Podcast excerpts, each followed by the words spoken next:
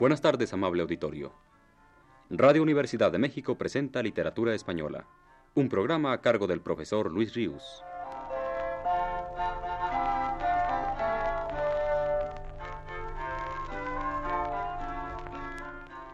Con ustedes el profesor Luis Ríos.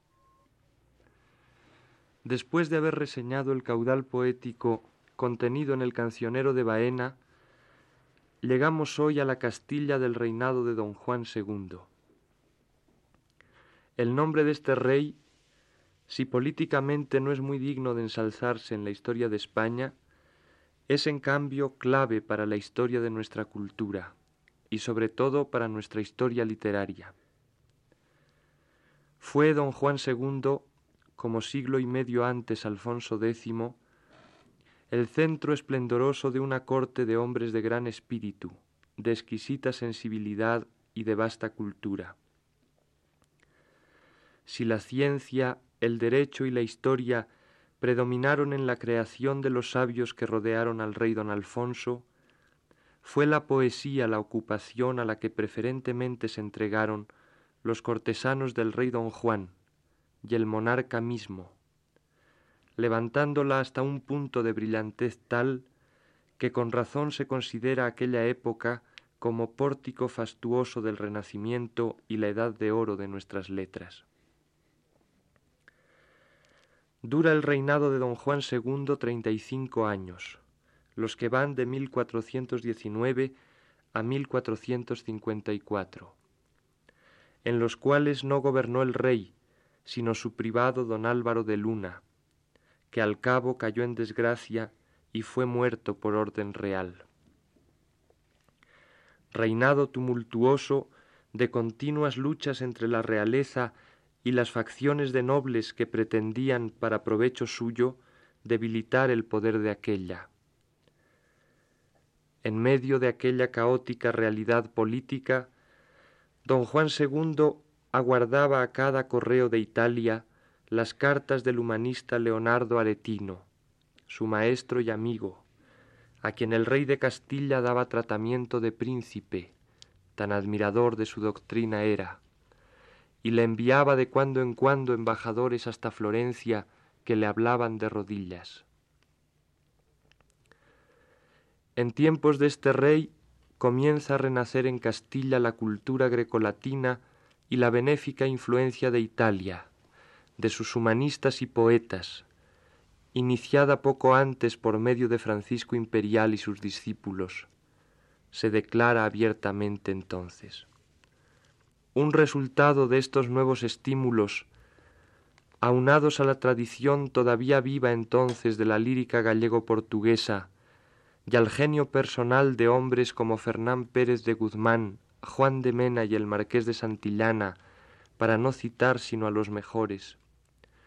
un resultado de todo ello fue la obra poética admirable que el reinado de don Juan II nos dejó. Y ya que esa etapa de florecimiento de nuestras letras se centra en la persona del rey y en la de su valido don Álvaro de Luna, es tal vez conveniente que dediquemos la media hora de que disponemos esta semana a conocer ambas personalidades. El retrato de don Juan como el de don Álvaro los trazó en sus generaciones y semblanzas con toda severidad, sin disimulo de ninguna especie, quien los trató muy de cerca, al tiempo que fue uno de los hitos de la cultura y de la creación poética de aquella edad, el ya mencionado Fernán Pérez de Guzmán. Sería ingenuo pretender utilizar otras palabras que no las suyas para nuestro propósito, ya que ningunas otras lograrían dar más realidad ni más vida a los dos hombres que hoy nos interesa conocer.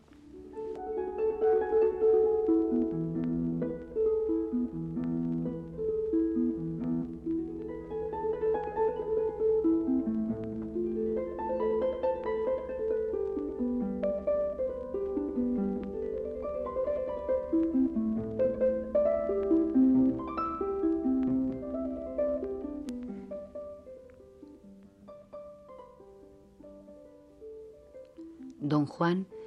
el segundo de los reyes que en Castilla hubieron ese nombre, fue hijo del rey don Enrique el tercero y de la reina doña Catalina su mujer, y nació en Toro, viernes, seis días de marzo, día de Santo Tomás, año de la encarnación de mil y comenzó a reinar el día de Navidad, año de mil y cuatrocientos y siete, que murió el rey su padre en la ciudad de Toledo el dicho día. Así que había veintidós meses que naciera, y allí fue alzado por rey, estando ahí el infante don Fernando su tío, y don Ruy López de Dávalos, condestable de Castilla, y Juan de Velasco, camarero mayor del rey, y Diego López de Estúñiga, su justicia mayor, y don Sancho de Rojas, obispo de Palencia, que después fue arzobispo de Toledo, y don Juan de Illescas, obispo de Sigüenza. Y tornando a hablar de este rey don Juan, es de saber que él fue alto de cuerpo y de grandes miembros, pero no de buen talle ni de gran fuerza, de buen gesto, blanco y rubio, los hombros altos, el rostro grande, el habla un poco arrebatada, sosegado y manso, muy mesurado y llano en su palabra. Y porque la condición suya fue extraña y maravillosa, es necesario de alargar la relación de ella, pues así fue que él era hombre que hablaba cuerda y razonablemente, y había conocimiento de los hombres para entender cuál hablaba mejor, y más atinado, y más gracioso. Placíale oír a los hombres avisados y graciosos, y notaba mucho lo que de ellos oía. Sabía hablar y entender el latín. Leía muy bien. Placíanle muchos libros e historias. Oía muy de grado los decires rimados y conocía los vicios de ellos. Había gran placer en oír palabras alegres y bien apuntadas, y aun él mismo las sabía bien decir. Usaba mucho la caza y el monte, y entendía bien todo el arte de ello. Sabía el arte de la música, cantaba y tañía bien, y aun en el justar y juegos de cañas se había bien. Pero no obstante que de todas estas gracias hubiese razonable parte, de aquellas que verdaderamente son virtudes y que a todo hombre y principalmente a los reyes son necesarias, fue muy defectuoso. Pues la principal virtud del rey después de la fe es ser industrioso y diligente en la gobernación y regimiento de su reino. Y pruébase por aquel más sabio de los reyes, Salomón, el cual, habiendo mandamiento de Dios que pidiese lo que quisiese, no demandó salvo seso para regir y ordenar el pueblo, la cual petición tanto fue agradable a nuestro Señor que le otorgó aquella y otras singulares gracias. De aquesta virtud fue tan privado y menguado este rey, que habiendo todas las gracias usodichas, nunca una hora sola quiso entender ni trabajar en el regimiento del reino, aunque en su tiempo fueron en Castilla tantas revueltas y movimientos y males y peligros, cuantos no hubo en tiempos de reyes pasados por espacio de doscientos años, de lo cual a su persona y fama venía asaz peligro. Y no obstante que en aquellas historias que leía hallase los males y daños que vinieron a los reyes y a sus reinos por la negligencia y remisión de los reyes, y asimismo no obstante que por muchos religiosos y caballeros le fue dicho que su persona y su reino estaban en gran peligro por no entender él en el regimiento de su reino, y que su fama era menguada por ello. Con todo esto, nunca un día quiso volver el rostro ni trabajar el espíritu en la ordenanza de su casa, ni en el regimiento de su reino. Mas dejaba el cargo de todo ello a su condestable, del cual hizo tanta y tan singular fianza, que a los que no lo vieron parecería cosa increíble y a los que lo vieron fue extraña y maravillosa obra. Tanta y tan singular fue la fianza que el rey hizo del condestable, y tan grande y tan excesiva su potencia,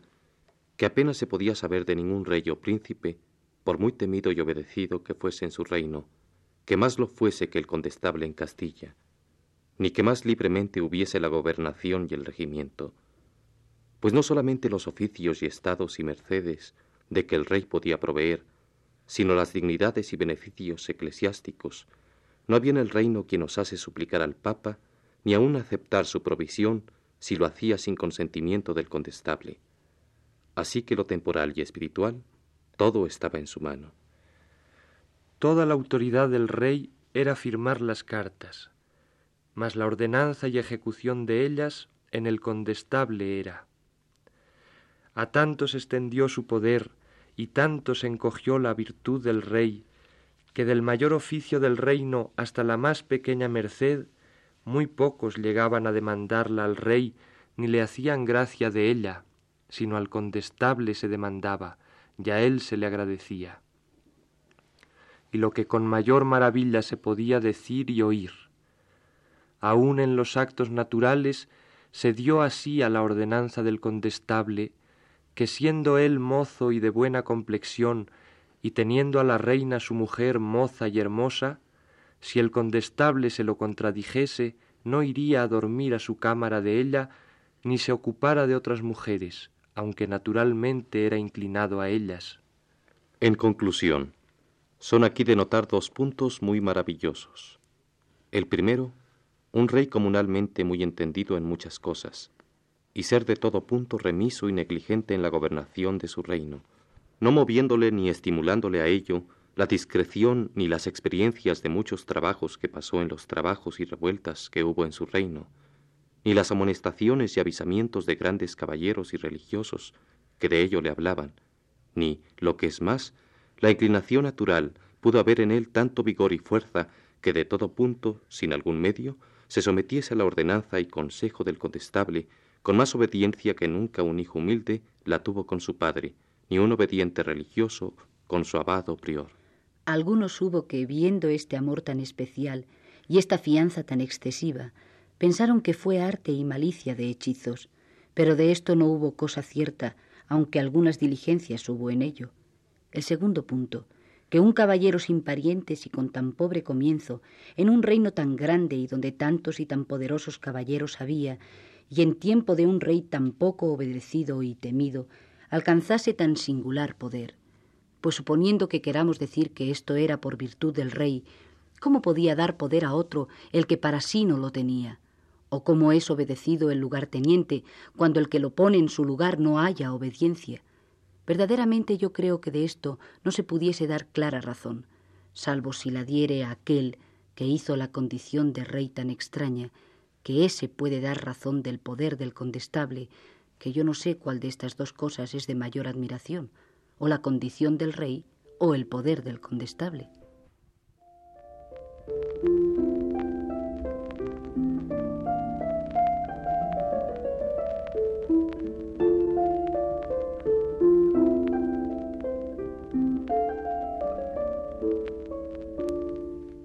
Así que don Juan II tuvo título y nombre real, no digo actos ni obras de rey, cerca de cuarenta y siete años, desde el día que su padre murió en Toledo hasta el día que él murió en Valladolid, que nunca tuvo color ni sabor de rey, sino siempre regido y gobernado. Pues aún después de muerto su condestable don Álvaro de Luna, sobre el cual vivió poco más de un año, lo rigió y gobernó don Lope de Barrientos, obispo de Cuenca, y fray Gonzalo de Illescas, prior de Guadalupe, y aun algunos hombres bajos y de poco valor. Y si después de muerto el condestable algún vigor y voluntad se mostró en él, no fue salvo en codicia de allegar tesoros, a la cual él se daba con todo deseo, mas no de regir sus reinos ni restaurar y reparar los males y daños venidos en ellos en cuarenta y siete años que él tuvo nombre y título de rey y estando en Valladolid, adoleció de cuartana doble que le duró grandes días, y según se dice, la llevó muy mal, pues era muy comedor y mal regido, y no obstante que quedó libre de cuartana, quedó mal dispuesto de la persona, y continuando su mal regimiento, tuvo primero algunos accidentes muy fuertes, y murió en Valladolid a veintidós días de julio, año de mil y cuatrocientos y cincuenta y cuatro, y fue enterrado en el monasterio de Miraflores, en el que había puesto frailes de Cartuja. Antes que este rey don Juan muriese, poco más de un año, contra opinión de todos, impelido y estimulado según se cree por voluntad de Dios, o porque su condestable lo traía más apoderado y estrechado que nunca lo trajo, con gran admiración y casi increíble a todo el reino, el rey lo mandó prender, y partiendo de Burgos llevólo consigo a Valladolid, e hízolo poner en portillos, en hierros, en una jaula de madera. ¿Qué podemos aquí decir sino temer y obedecer los oscuros juicios de Dios? Que un rey que hasta los cuarenta y siete años fue en poder de este condestable con tan grandísima paciencia y obediencia que ni siquiera el semblante movía contra él,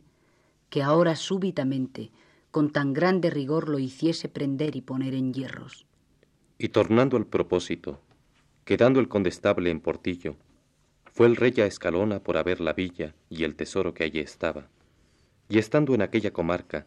por algunas informaciones que hubo, y procediendo como en cosa notoria con consejo de los letrados que en su corte eran, dio sentencia que le degollasen,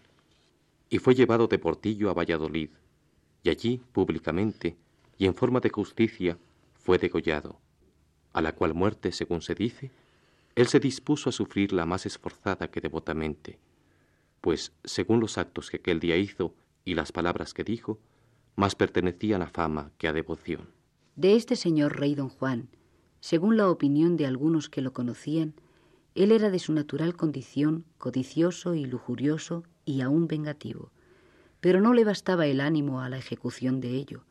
Las maneras y condiciones tanto extrañas de este rey y los males que por ello vinieron a su reino al juicio de muchos son atribuidos a los pecados de los naturales de este reino, concordando con la Santa Escritura que dice que por pecados del pueblo hace Dios reinar al hipócrita. Verdaderamente quien bien le conoció y consideró, verá que tal condición de rey y tantos males como de ella se siguieron fue por grandes pecados del pueblo. Dejó este rey a su fin a su hijo el príncipe don Enrique, que hoy reina, y al infante don Alfonso y a la infanta doña Elizabeth,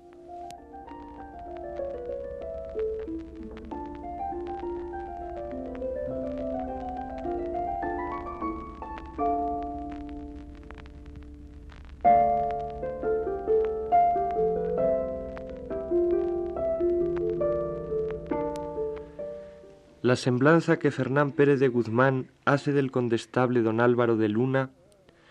es, como veremos a continuación, mucho menos cruel que la dedicada al monarca. Es indudable que Fernán Pérez de Guzmán no fue adicto al valido del rey, sino que por el contrario militó en banderías muy distintas a él. Con todo, da muestras al retratarlo de una generosidad que en ningún momento tuvo para con el rey de Castilla. Era la inacción lo que sublevaba el ánimo del historiador, no la acción, por más que ésta fuera a veces indebida. Y la actividad y capacidad de trabajo de don Álvaro de Luna en cierta manera lo redimían un poco a los ojos de Pérez de Guzmán de las iniquidades cometidas por él durante su prolongado gobierno. No está de más recordar aquí que el hombre retratado, don Álvaro de Luna, no pudo sustraerse al contagio de la corte de su señor, y robando tiempo a sus complicados y sinuosos quehaceres de gobernante odiado por los más, fue también a veces poeta. He aquí su semblanza. Don Álvaro de Luna, maestre de Santiago y condestable de Castilla, fue hijo bastardo de Álvaro de Luna un caballero noble y bueno. Esta casa de Luna es de las mayores del reino de Aragón,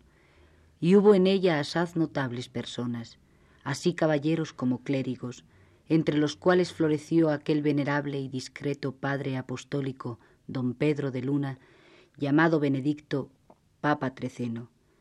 Y fueron todos los de esta casa de Luna muy servidores del reino de Castilla. Cuando su padre de este condestable murió, Quedó el niño pequeño en asaz bajo y pobre estado, y criólo un tiempo su tío don Pedro de Luna, que fue arzobispo de Toledo. Muerto él, quedó muy mozo en la casa del dicho rey don Juan, el cual le hubo aquel excesivo y maravilloso amor que ya es dicho. Es de saber que este condestable fue pequeño de cuerpo y menudo de rostro, pero bien compuesto de sus miembros, de buena fuerza y buen cabalgador, asaz diestro en las armas y en los juegos de ellas muy avisado, en el palacio muy gracioso y bien razonado, no obstante que algo dudase en la palabra, muy discreto, gran disimulador, fingido y cauteloso, y que mucho se deleitaba en usar de tales artes y cautelas, así que parece que lo había a natura. Fue habido por esforzado,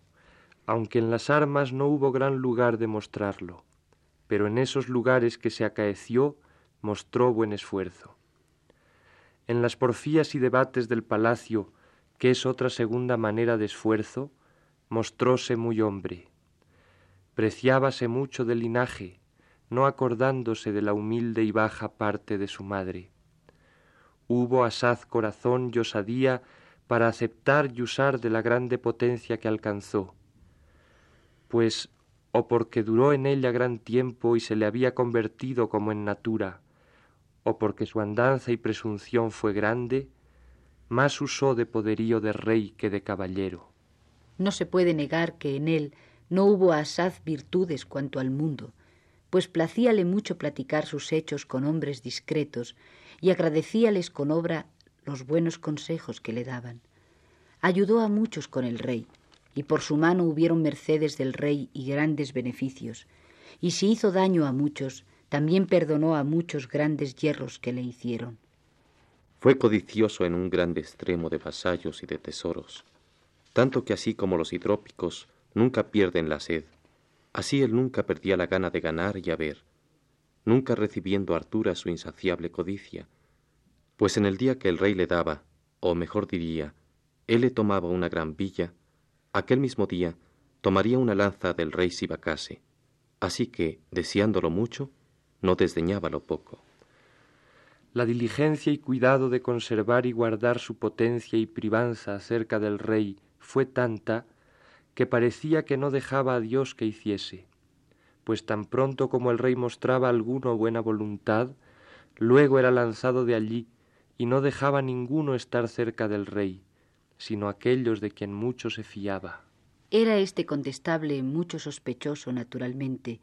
y crecía en él la sospecha por accidente, porque muchos le habían envidia y deseaban tener su lugar.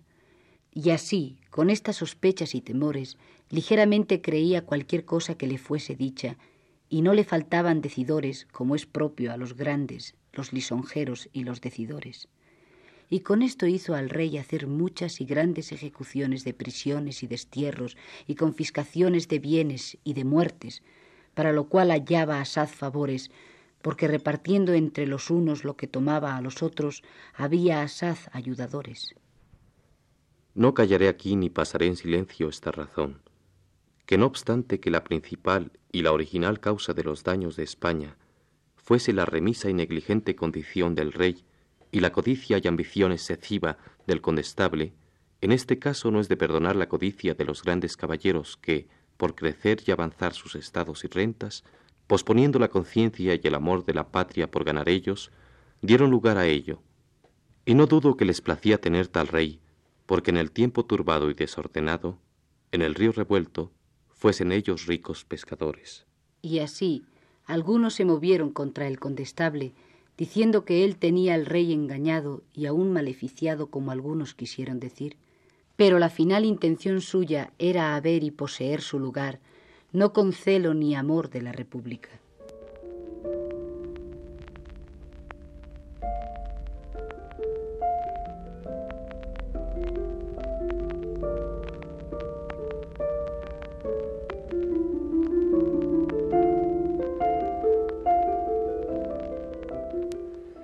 Ante nuestros ojos, Fernán Pérez de Guzmán ha puesto los retratos de los dos hombres que ostentaron el poder en la primera mitad del siglo XV, y en torno a los cuales giró una corte de extraordinarios poetas, cultivada y fomentada pese a todo por ellos. El contraste entre la endeblez moral de esos dos altos personajes, delatada tan al desnudo por Pérez de Guzmán, y su vigor cultural y creador tan admirables, no deja de inquietarnos,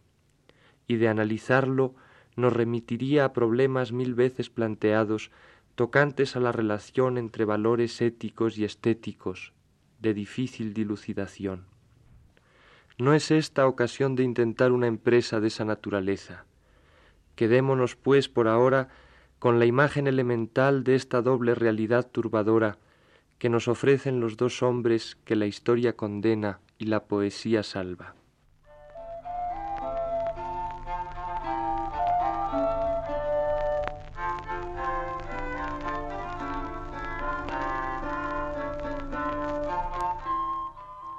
Radio Universidad de México presentó Literatura Española, un programa a cargo del profesor Luis Ríos.